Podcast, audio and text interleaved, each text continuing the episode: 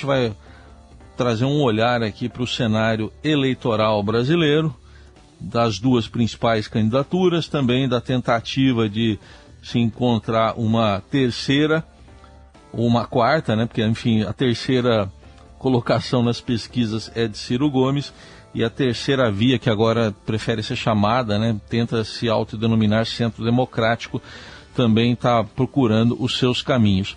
E para fazer essa análise do cenário eleitoral, a gente convidou o professor Rodrigo Prando, que é cientista político, professor da Universidade Presbiteriana Mackenzie. Tudo bom, professor? Bom dia, obrigado pela presença. Bom dia, Raíssa. Um prazer estar aqui com você novamente. Bom, vamos começar falando aí dos dois principais candidatos que estão aí à frente das pesquisas na polarização, Lula e Bolsonaro, o ex-presidente Lula e o atual presidente Bolsonaro.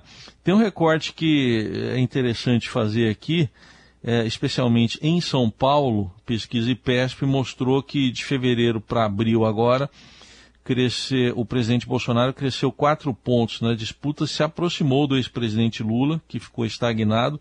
Então, a última pesquisa que foi divulgada agora, segunda-feira, mostra que eh, Bolsonaro passou de 26% para 30% nas intenções de voto e Lula se manteve com 34%. Que olhar que dá para ter para esses números aqui de São Paulo, professor?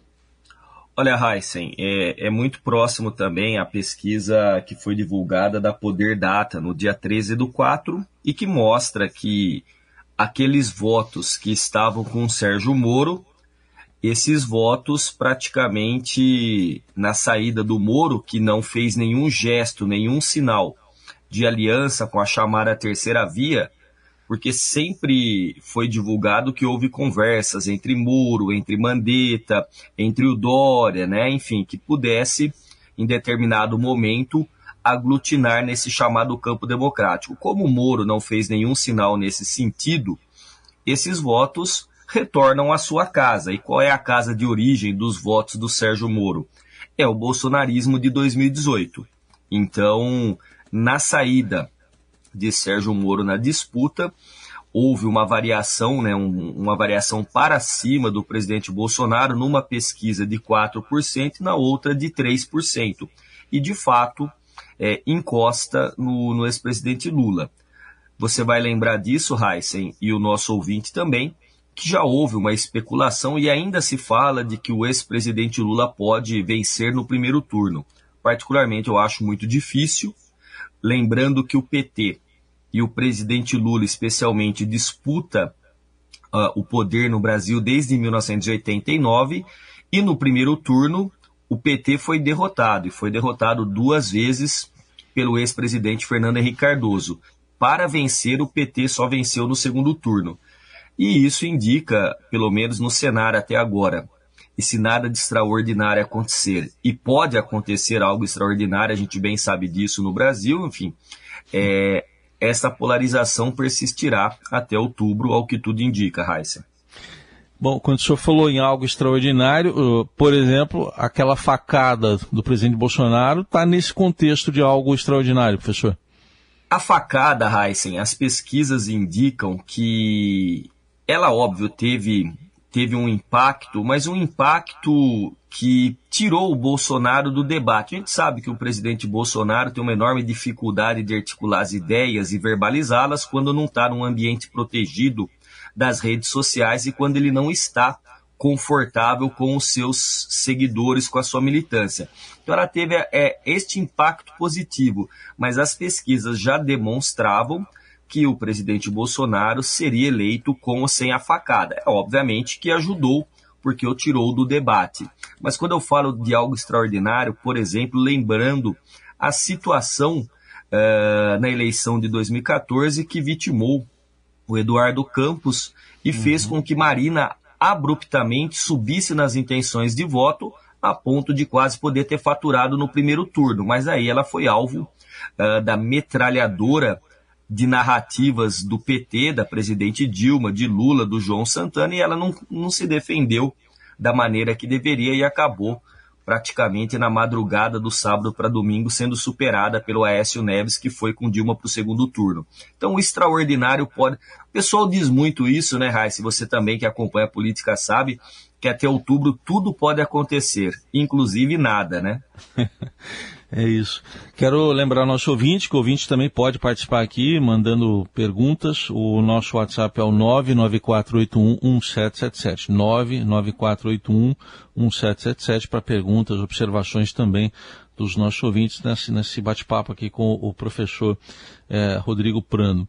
Bom, o, o, presidente Bolsonaro, por exemplo, hoje tem um ato, né, professor, aqui em São Paulo, que, enfim, vai interditar uma rodovia em plena saída de feriado aqui na rodovia dos Bandeirantes, agora desde as 8 da manhã até as 3 da tarde. Uh, me chamou a atenção o nome do evento, que é Acelera com Cristo. Uh, o presidente segue nessa pegada religiosa?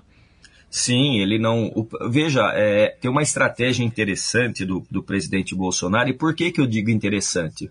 Porque cabe ao analista tentar interpretar os fatos sem tentar colocar o juízo de valor, embora não exista análise neutra, né? Isso é uma falácia na ciência, mas a gente tem que ter um treinamento a fim de olhar com certa objetividade. A estratégia do presidente, ela foi desde o início é, muito atacada, dizendo, olha, o presidente Bolsonaro em nenhum momento do seu mandato ele fez algum aceno, é, ele moderou o seu discurso a fim de conquistar um percentual ali do centro político. Ele nunca olhou para o centro e nunca fez um aceno. Todas as suas falas, todas as suas ações, elas foram diretamente ligadas àqueles apoiadores de 2018. Portanto, a estratégia do presidente Bolsonaro foi uma estratégia que o garante para o segundo turno. Então, esse núcleo duro do bolsonarismo, que as pesquisas mostram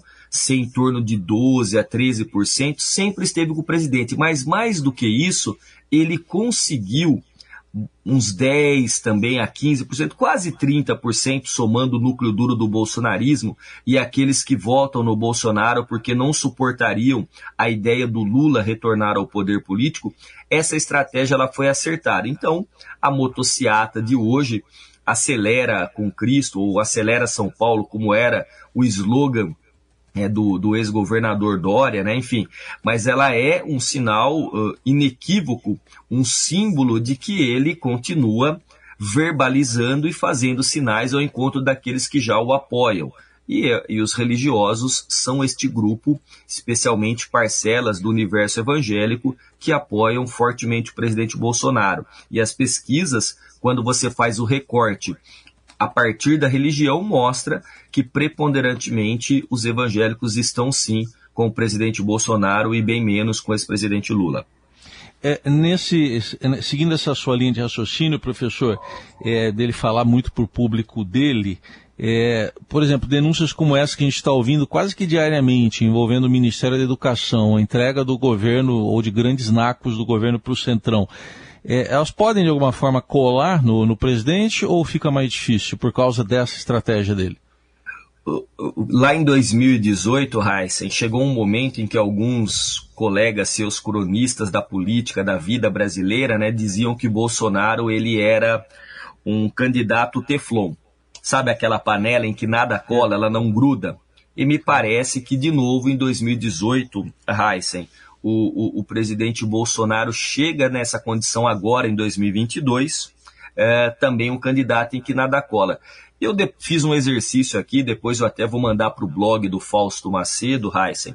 Uhum. 15 tópicos, pelo menos, que mostram para mim que o Bolsonaro chega com muita força e com uma probabilidade concreta de ser reeleito. Veja, ao final e ao cabo de uma pandemia, nós estamos aí com a pandemia arrefecendo, graças a Deus, mas com mais de 660 mil mortos, né? com uma inflação, com um custo de vida para o brasileiro muito alta, né? enfim, uma, a dificuldade da manutenção né? de, uma, de uma cesta básica pelo brasileiro, pelo trabalhador, isso tudo parece que não impacta. Inclusive, as novas rodadas de pesquisa mostram que, em relação à gestão da pandemia, houve incrivelmente, um, um apoio às decisões do presidente Bolsonaro, ou seja, a rejeição à sua ação durante a pandemia caiu e aumentou a sua aprovação em relação à pandemia. Então, para mim, Heisen, se isso acontece em relação à pandemia, questões relacionadas ao Ministério da Educação, questões. O Centrão. O Centrão foi atacado em 2018 na campanha cotidianamente sendo chamado da velha política. Foi atacado no começo do governo pelos bolsonaristas, foi atacado pelo próprio presidente. Vamos lembrar que o general Heleno cantarolou é, em determinado momento: se gritar pega centrão, não fica um, meu irmão, né? Substituído da música original Ladrão pelo Centrão. E parece que depois o general Heleno foi colocado em silêncio obsequioso pelo Bolsonaro e o Bolsonaro está abraçado no Centrão e o Centrão é o grande é, garantidor desta governabilidade, que é uma governabilidade em troca de apoio político, Sim. e a gente bem sabe qual é a sanha fisiológica do Centrão. Então, assim, Heisen, rapidamente, em todos esses elementos, mostra que não cola no presidente, e o presidente conseguiu a tal ponto criar uma confusão na, na no universo público, né, nas discussões a respeito de ideias e de conceitos, que para mim uma das grandes contribuições do bolsonarismo uh, no Brasil foi a retirada de cena da racionalidade, da argumentação, da ponderação e a entrada da, das emoções, uh, das convicções, uh, da fake news e da pós-verdade como elemento norteador e balizador do discurso político. Isso ainda o que significa, Raíssa, só para concluir, o que significa que o bolsonarismo sobreviverá tranquilamente ao Bolsonaro. O Bolsonaro, em determinado momento, pelas regras do jogo político, não será candidato, enfim, mas o bolsonarismo terá, será, já é e será uma força política consistente e que todos terão que conviver, porque dentro da democracia as coisas são assim. O que não pode é atacar a democracia para tentar ganhar a eleição ou colocar em dúvida as instituições da República. Professor, falando agora de outra força política, né, que é o, o lulismo ou o petismo, enfim, o lulopetismo, é, tivemos esse, é, essa aliança né, com o Geraldo Alckmin, que há bem pouco tempo era impensável. Foi na quarta-feira que o Diretório Nacional do PT aprovou o nome do ex-governador de São Paulo, Geraldo Alckmin, que agora está no PSB, para vice de, de Lula. E ontem, um dia depois, o ex-tucano participou de uma agenda com o ex-presidente Lula, os dois juntos lá numa reunião com sindicalistas. Chamou atenção é, não só o que ele disse, mas o tom né, do que ele disse, diferente do Alckmin que a gente está acostumado a ouvir. Vamos ouvir o que ele disse para o senhor comentar. Já, já, já a gente vai trazer então aqui a palavra do ex-governador. Ah, vamos. É, vamos ouvir aqui, vamos tentar. Vamos ouvir então. E quero dizer a vocês que venho somar o meu esforço, pequeno, humilde, mas de coração e entusiasmo em benefício do Brasil. A luta sindical deu ao Brasil o maior líder popular deste país, Lula! Lula! Viva Lula! Viva os trabalhadores do Brasil! Tá aí, o tom chamou muita atenção, que é diferente do Alckmin que a gente costuma ouvir, mas enfim, como é que o senhor vê esse momento dessa aliança? Heisen, eu vejo aquele chuchu bem temperado com limão, pimenta, sal para mudar o gosto. Se você for prestar atenção na tonalidade de voz, o Alckmin está tão pouco acostumado a falar mais com intensidade e vigor que se tivesse que, como eu, dar aula segunda-feira, não ia para a sala de aula porque estar tá provavelmente afônico, né? Nesse grito de companheiro Lula e tudo mais. Enfim, o que está acontecendo, né? Eu estava falando tempos atrás com o seu colega, o Emanuel, né? Conversando com ele sobre isso, e eu lembrei é, quando o Ronaldinho Gaúcho jogava, né? Craque demais o Ronaldinho Gaúcho, ele jogava a bola, muitas vezes ele olhava para um lado, mas tocava a bola para o outro, para confundir hum. o adversário. Como ele tinha uma visão muito boa do jogo, ele olha e toca para um lado. A, a, trazer para a chapa, na condição de vice, de candidato a vice-presidente, é uma estratégia que tende a ser muito mais positiva para o ex-presidente Lula do que para o Geraldo Alckmin. Mas também é para o Geraldo Alckmin. Então vamos pensar o seguinte: nenhum dos dois são tolos a ponto de não saber a implicação uh, política e simbólica dessa chapa. Heisen, vamos pensar que desde a primeira eleição após o regime militar, que foi em 1989, o Lula foi para o segundo turno e perdeu para o Collor. Em 94 e 98, o Lula perdeu no primeiro turno para o Fernando Henrique. Em 2002 e 2006, o Lula foi vitorioso no segundo turno contra a Serra e contra o próprio Alckmin. Depois, Dilma Rousseff também no segundo turno foi vitoriosa, não terminou o segundo mandato, assumiu o Temer, e em 2018 o Lula preso, o PT praticamente ao quebrado, né, fraturado por conta da Operação Lava Jato e da prisão do Lula, né, a sua liderança máxima, conseguiu levar o Haddad para o segundo turno. Não se pode, obviamente, desprezar uma força política que disputou praticamente todas as eleições diretamente com chances de ganhar e vitorioso na maior parte das vezes desde 89. O que se estranha, obviamente, é que Geraldo Alckmin foi um político de um partido. O Geraldo ficou no PSDB por 33 anos. Né? Então são três décadas no mesmo partido. Lula, por sua vez, também está no mesmo partido desde o início. Diferente, por exemplo, de Bolsonaro, que mudou muito de partido, diferente uh, de Ciro Gomes, que mudou muito de partido, né?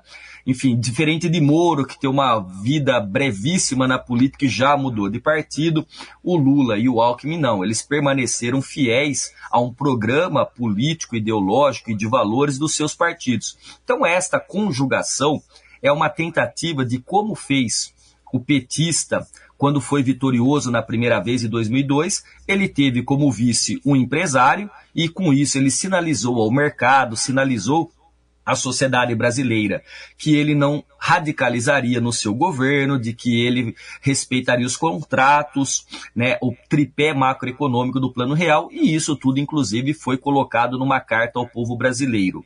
O, o Alckmin, nesse momento, também é uma tentativa de fazer um aceno ao centro político, a um perfil de político que tem o Geraldo Alckmin mais conservador, mesmo quando estava dentro do, do PSDB.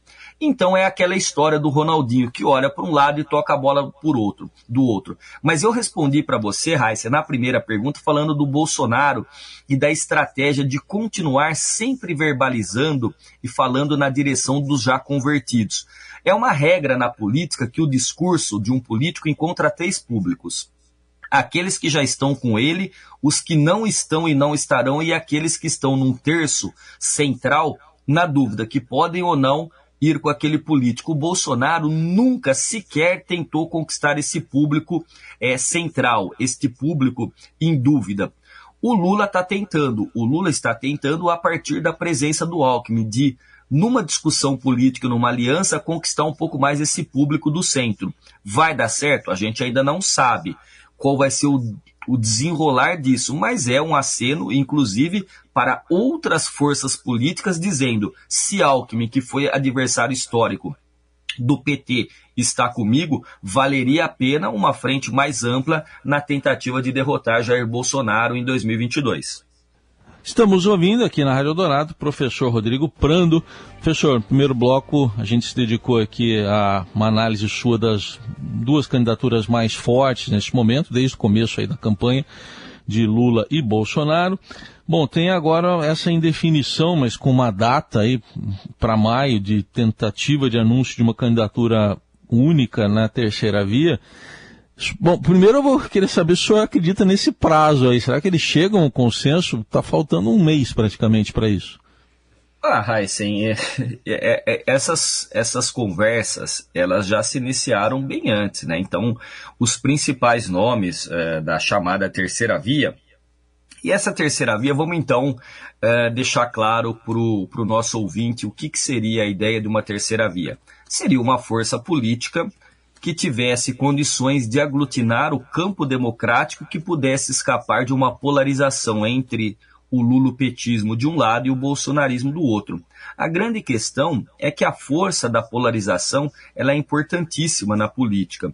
Né? Quando você pega uma realidade política que é complexa, ela é sofisticada e consegue reduzir, simplificá-la a duas grandes forças políticas, isso tem condições de mobilizar corações e mentes e fazer com que a campanha deslanche a partir da polarização. Assim foi até 2018, numa polarização do PT com o PSDB. Né? Então, existia ali uma polarização entre dois partidos, com vocação para o exercício da liderança e que foi derrubada, foi quebrada uh, pela presença do Bolsonaro em 2018.